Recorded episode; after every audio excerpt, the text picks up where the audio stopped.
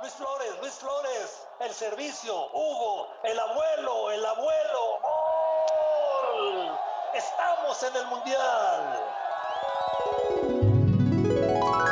Abuelo. Raúl, ¿qué onda? Oye, qué gol ese día. Qué recuerdo, muy buen recuerdo. Uy, Raúl, qué tiempos, qué tiempos. Figuras y recuerdos. ¿Qué mejor que con Raúl y el abuelo? Figuras del fútbol, con Raúl Orbañanos y Francisco Javier el Abuelo Cruz. Exclusivo de Footbox. Bienvenidos a Footbox en este podcast con el abuelo Cruz y Raúl Orbañanos para que nos acompañen, para que platique de fútbol con nosotros, para que se entere y, y muchas cosas más, ¿eh? Muchísimas cosas más. ¿Cómo estás, abuelo? Qué gusto saludarte, mi querido Raúl. Es siempre un placer aprender de ti y pues en esta parejita tan hermosa que me hubiese encantado jugar en tu época, Raúl. Fíjate que te hubieras divertido más, hubieras ganado menos, pero te hubieras divertido más.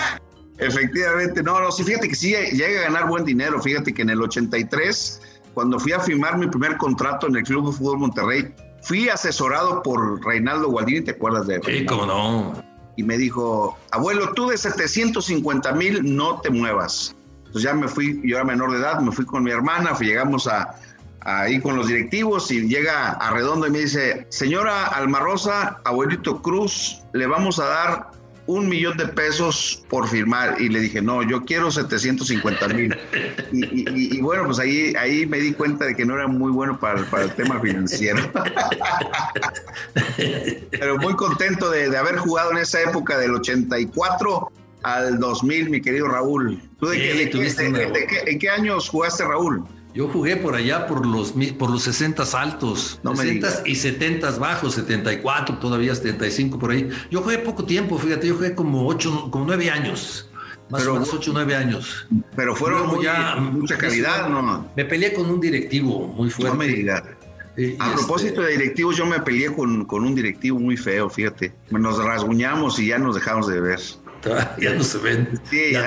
Oye, abuelo, a ver, a ver, a ver. Tiene, el abuelo Cruz tiene una faceta que poca gente conoce y, y yo creo que lo haces mejor que muchos colegas. Échate una narradita para que vea la gente cómo andas nada más. Pero ¿cómo la quieres? ¿Así una, una narradita así despacito o, pausadona o como Raúl Orbañanos así? De, de, de, venga, venga. Una... Señoras y señores, esta es la cancha del Estadio Azteca. Saludamos a nivel de cancha a Raúl Orbañanos que nos comentas en este inicio de clásico de clásicos. América contra Chivas Rayadas de Guadalajara. Te escucho, Raúl. ¿Cómo está, don abuelo, aquí en la cancha? Atento de todo lo que pasa. Es todo, mi querido Raúl. Deberían de contratarme ahí con ustedes en Fox Sports. Sí, sí, sí, sí, cómo no. Pero con muchísimo gusto, lo haces muy bien. Oye, no, pues fíjate que lo, lo, aprendí de ti, ¿eh? ¿Te acuerdas de Gerardo Peña? Sí, cómo no, que narraba muy bien. Extraordinario. ¿Cuándo sale? Juega la pelota ahí, todavía. Y los dormía todos ahí en, el, en la transmisión, ¿no?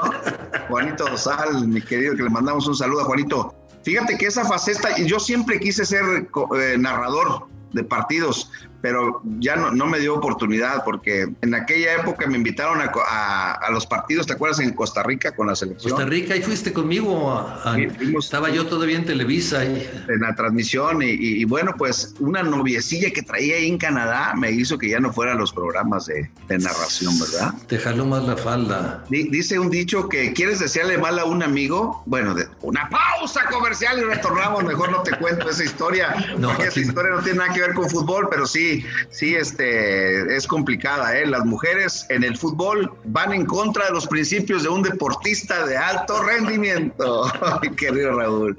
Oye, a ver, antes de meternos en el previo del partido de México y Canadá que van a jugar, te voy a platicar una anécdota. Tú siempre le platicas anécdotas. Fíjate, esta que me pasó sí. a mí cuando cuando jugaba en el Atlante, estábamos jugando, creo que era contra el Toluca, ¿sí? Y entonces hay un tiro libre y entonces yo coloco mi barrera y viene a pegarle por allá, no, no me acuerdo quién, pero le pegó muy bien. Y el balón para adentro, para adentro. Es que uno de mis compañeros de la barrera, cuando viene el disparo, se agacha y por ahí pasa el balón. No, bueno, hijo de, le dije de todo. De todo, de todo. Pero va para adentro. Y a los dos días en el entrenamiento Llega el presidente del equipo en esa época del Atlante, Fernando González, y delante de todos me dice, ¿cómo es posible que te hayas metido ese gol? Dice, es increíble. Y yo en lugar de echarle la culpa a mi compañero, delante de él, pues aguanté vara, ¿no? Aguanté vara. Dice, ¿cómo es posible? Y remata diciendo, pues ¿sabes qué? Ese lo hubiera parado hasta mi abuelita. Y entonces le digo, oigan, Fernando, ¿y por qué no pone el domingo a su abuelita? Fíjate que a mí me pasó una anécdota también en el partido Monterrey Chivas, llegué al vestidor. Teníamos un masajista de nombre Salvador Mora, ¿te recuerdas de él? Sí, cómo no.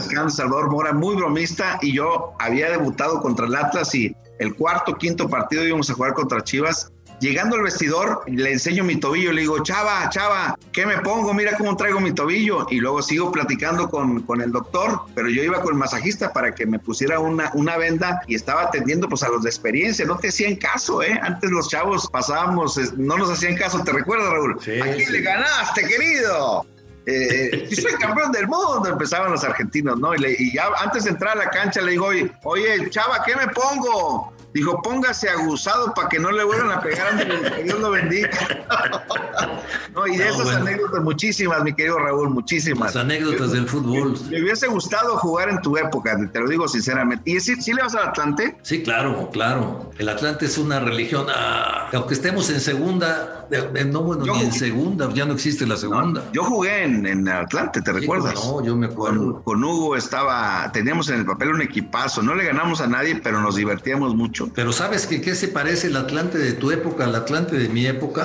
¿A qué, se parece, Raúl? En que ninguno de los dos cobrábamos a tiempo. Tienes, tienes razón, tienes razón. Si fue el peor de los contratos que yo hice, la verdad, ¿eh? Jugué por, por, por rendimiento en esa época con Toño García. Sí, mi querido Toño. Este, sabes que donde yo gané eh, mi primer gran contrato eh, es, es, es, patético lo que te voy a comentar. Fue con Tigres en el 92-93. Eh, no había ganado hasta esa época, ¿no? Que llegué de la selección a Tigres, porque en, los años anteriores no, no, me fue muy bien, fíjate. Se pagaba poco antes, Raúl. no, no, no, no se gana lo que ahora. Oye, vamos a jugar contra Canadá. ¿Qué te recuerda Canadá? ¿Te recuerda la eliminatoria? habrás jugado más partidos contra Canadá, ¿no? Sí, sí, jugamos, jugamos jugué muchos partidos contra Canadá, amistosos, pero en, recuerdo la eliminatoria, balón largo, ¿te acuerdas de, te acuerdas de esa, famosa narración? Balón largo lo tiene Luis Flores. Hugo, el abuelo, estamos en el mundo. Es, es una narración épica, ¿no? Este, de, sí, sí, sí. recuerdo. E, e, ese partido, tú recuerdas que la cancha estaba muy malas condiciones, ¿eh? No, no era la gran cancha, ¿eh? Entonces, me quedo con ese gol emotivo de, tu narración. Por ahí alguien grita, siempre te he querido preguntar, ¿alguien grita detrás de ti quién es? ¿Lalo Treyes o...? Lalo Treyes, sí. Lalo Treyes, de Metichote, sí. Sí, hombre, Lalo, ¿por qué se metió ahí? Echó a perder la narración tan bonita que habías hecho. Pero estaba muy emocionado. Fíjate que ahí en, ese partido de México-Canadá, eh, fue tanta la emoción que teníamos, porque con eso nos íbamos al Mundial, que, digo, dicho con con todo respeto, le estábamos ganando a Canadá. Sí, sí, sí, sí. pero todo el mundo estaba feliz. No, el vuelo de regreso del avión fue una cosa de loco. increíble. Pero, ¿sabes qué, eh, Raúl? Algo bien importante, se sentía un ambiente dentro del campo que no, que no, podía, no podíamos, es, que nos podían ganar en cualquier momento en táctica fija, ¿eh? Porque eran gente de dos, casi dos metros, los delanteros. ¿Te acuerdas el primer gol que nos hacen, no? Sí, Que nos hacen de, un cabezazo ahí al Brody. Y, me acuerdo que entró el macho ahí al, al, vestidor y me dice, ¿qué te, ¿qué te ha parecido mi pase? Le digo, no, me pegaste mal, macho, le pegaste mal. Entonces, este fue una de las mejores experiencias de, mi carrera. Después habíamos jugado anteriormente, le ganamos 3 a 1 en el, en Estadio Azteca con goles de Luis Flores, de Luis García. Esa eliminatoria la padecimos mucho contra Salvador. ¿Te acuerdas que, que, que al Benjamín Galindo le tumbaron los dientes? Fracturaron a Paco Uribe. Paco Uribe, una fractura terrible. No nos dejaron dormir, nos pasamos de un hotel a otro. Javier Aguirre se encargó de sacarnos en un, en un coche. Desde era un tema, eh, partidos de, difíciles en, el campo rival, ¿no? Ahora, dime una cosa, este, Canadá eh, en la Copa Oro contra este México, ¿debemos de tener problemas? No, no debemos tener problemas. No, no, incluso con ninguno, ¿eh? ¿eh? O sea, con ningún. Yo sé que no hay rival pequeño, pero Canadá es Canadá. A lo mejor si fuera de hockey podríamos preocuparnos, pero. pero mucho. No, no, yo creo que somos superiores a todos los equipos. Eh, batallamos con Estados Unidos porque queremos, porque no imponemos nuestras condiciones desde, desde el principio, ¿no? Ya no hay líderes como los, no suelen, suelen ser con las, las comparaciones odiosas, pero estás de acuerdo que en nuestra época, eh, si eh, nombras a uno por uno, estaba Campos, Ramírez Perales, Claudio Suárez, Raúl Gutiérrez, Beto Aspe, Miguel España, o sea, todos con vocación de líderes. Sí, Hugo Sánchez, Tomás Boy. Imagínate, imagínate, yo, yo no creo que, haya problema de, enfrentar a, los canadienses. Me preocuparía más Estados Unidos. Fíjate que la Copa Oro es un torneo, a ver, ¿cómo, cómo me explicaré? Mira, si la gana México, la tienes que ganar. Sí, es, Y si pierdes, no sirves para nada. O sea, ahí no hay manera de quedar bien con la gente. Me dijo, me dijo un día un amigo, oye, te voy a contar una historia. Me dijo, oye, traigo un problema aquí en la escuela con mi hijo que hace tres años que no lo soluciono. Y, bueno, pues al día siguiente se lo solucioné y me dijo, ¿por qué tan rápido? Le digo, bueno, pues si es rápido, porque es rápido y si es lento, eres un tonto, ¿ah? Entonces lo que te quiero decir con esto es que debemos entender que no estamos para Centroamérica, necesitamos ir a buscar la Copa América, necesitamos que nuestros jugadores no vamos a aplaudirle a Funes Mori que mete cuatro goles en cinco partidos contra esos equipos, con todo respeto, no, no me agrada nada. Por supuesto que es un tema financiero, ¿no? O sea, hay que ir a, hay que ir a jugar a Sudamérica. O sea, a ver, ¿tú, tú serías de la idea de renunciar a CONCACAF y que jugáramos en CONMEBOL si se pudiera pagaría el precio, desde luego que sí. Pues ya, ya sabemos que la selección de, México, cuando fuimos al 93 a enfrentar equipos como Alemania con, con Italia, a pesar de que habíamos perdido a cero, pero enfrentamos a los Maldinis, a los Roberto Baggio, etcétera, y eso enriquece que enfrentar a, un equipo que eh, lo que va a hacer nada más es lastimarte.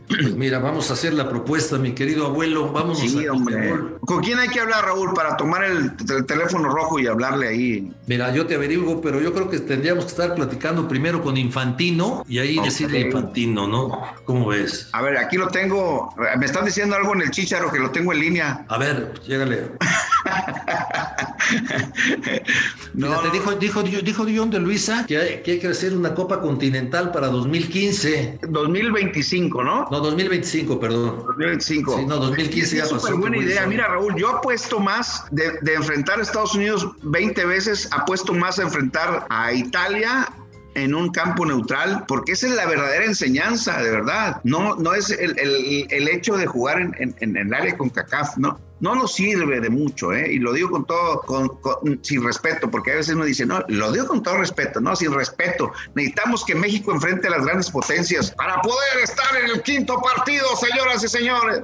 Pero, a ver, abuelo, yo también sería la idea, eh, vamos a jugar a Conmebol. Para mí sería maravilloso, pero ¿sabes qué pasa? No nos vamos a ir nunca de aquí, porque jugando en CONCACAF tenemos el Mundial asegurado, jugando en CONCACAF llegamos a la Copa del Mundo, el crecimiento de nuestra gente futbolística se limita, el dinero se gana ahí, CONCACAF gana dinero. Entonces, es, es una realidad, ¿no? Por un lado, qué cómodo, porque vas a los mundiales, pero por el otro lado, pues no tienes que enfrentarte a rivales que te exigen, a canchas donde los futbolistas crecen. Sí, sí, pero sí me gustaría que, eh, que permaneciéramos en CONCACAF, pero enfrentando torneos internacionales. No sé, a hacer un, una participación en la Copa América, ¿cómo nos ayudó en el, en el 93 en Ecuador? Cuando que, jugamos la final contra, contra Argentina. No, no, la Copa América es un torneo que deberíamos estar presentes siempre, siempre. La Copa Libertadores no se debería de haber dejado. O sea, esas son situaciones que le hacen falta para el desarrollo de nuestros futbolistas. En un viaje a jugar a, a,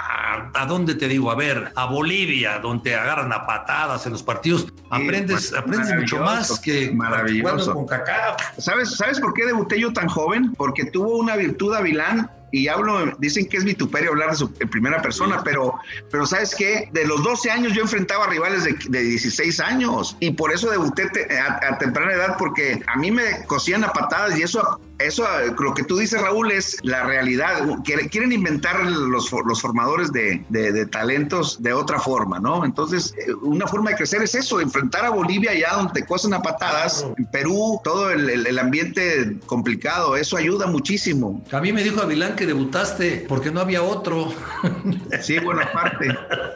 Yo le quise echar rollo al asunto, pero sí, la verdad. No, no, La, verdad no había otro, ¿eh? Pues bueno, vamos a, estamos pendientes, mi querido abuelo, de México, Canadá y lo platicamos. Ojalá, ojalá gane México. Debe de ganar, ¿no? Porque si no, bueno. largo lo tiene el abuelo. El abuelo, el abuelo. Nada, qué chulada, Raúl. Oye, en, esto de estar en el Zoom, no le puedo dar un beso en el cachete izquierdo a Raúl, ¿no? ¿Verdad, Federico? Sí, puedes, no pero, puedo. Pero vas a ensuciar tu computadora.